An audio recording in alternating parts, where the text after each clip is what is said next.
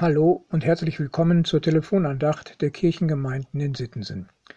Für heute, Freitag, den 20. November 2020. Liebe Hörerinnen und lieber Hörer, ich möchte nochmals daran erinnern, dass wir vor wenigen Wochen ein besonderes Jubiläum in den Blick genommen haben. Die Wiedervereinigung der beiden deutschen Staaten jährte sich am 3. Oktober schon zum 30. Mal. Ein Jahr zuvor, am 9. November 1989, ist die Mauer geöffnet worden, die Ost- und Westdeutschland viele Jahre lang trennte. Konnte man dieses Ereignis schon Jahre vorher erahnen oder gar vorausschauen und ganz fest damit rechnen? Wohl kaum. Und die meisten Menschen hatten mit der Mauer, mit der Trennung von Ost und West, mit den beiden deutschen Staaten ihren Frieden gemacht, wie man das so ausdrückt. Also, sie hatten sich damit abgefunden. Erstaunlich ist in diesem Zusammenhang, dass bereits 1986 ein Lied entstanden ist, das gewisse prophetische Züge enthält.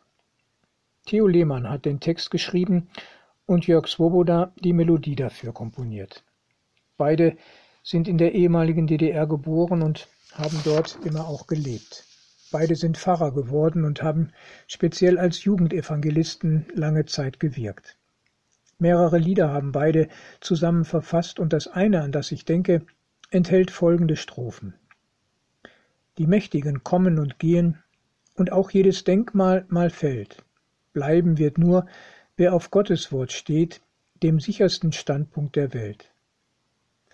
Und lehrt eure Kinder das eine, dass über Gott keiner mehr steht, dass auch der Größte klein beigeben muss, wenn Gott kommt und alles vergeht.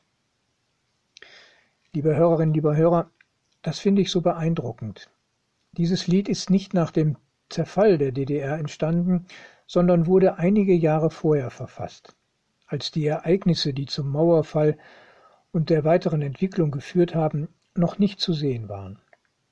Für mich ist dies ein Beispiel und ein hilfreicher Vergleich, um die Losung für heute verständlich zu machen. In Daniel 2, Vers 21 heißt es, er ändert Zeit und Stunde.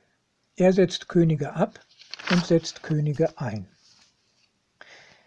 Daniel konnte mit Gottes Hilfe dem babylonischen König Nebukadnezar sagen, was sein Traum bedeutet, den er eines Nachts träumte.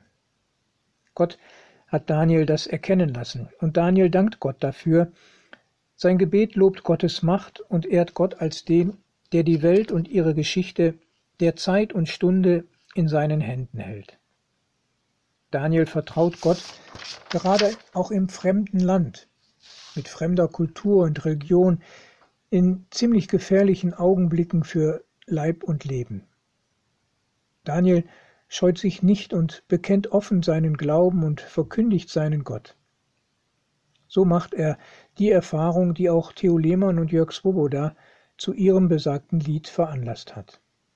Ich möchte noch die erste Strophe und den Refrain lesen die da lauten: Wer Gott folgt, riskiert seine Träume, setzt eigene Pläne aufs Spiel. Auch als Verlierer kommt ihr nicht zu kurz, Gott bringt euch an sein gutes Ziel.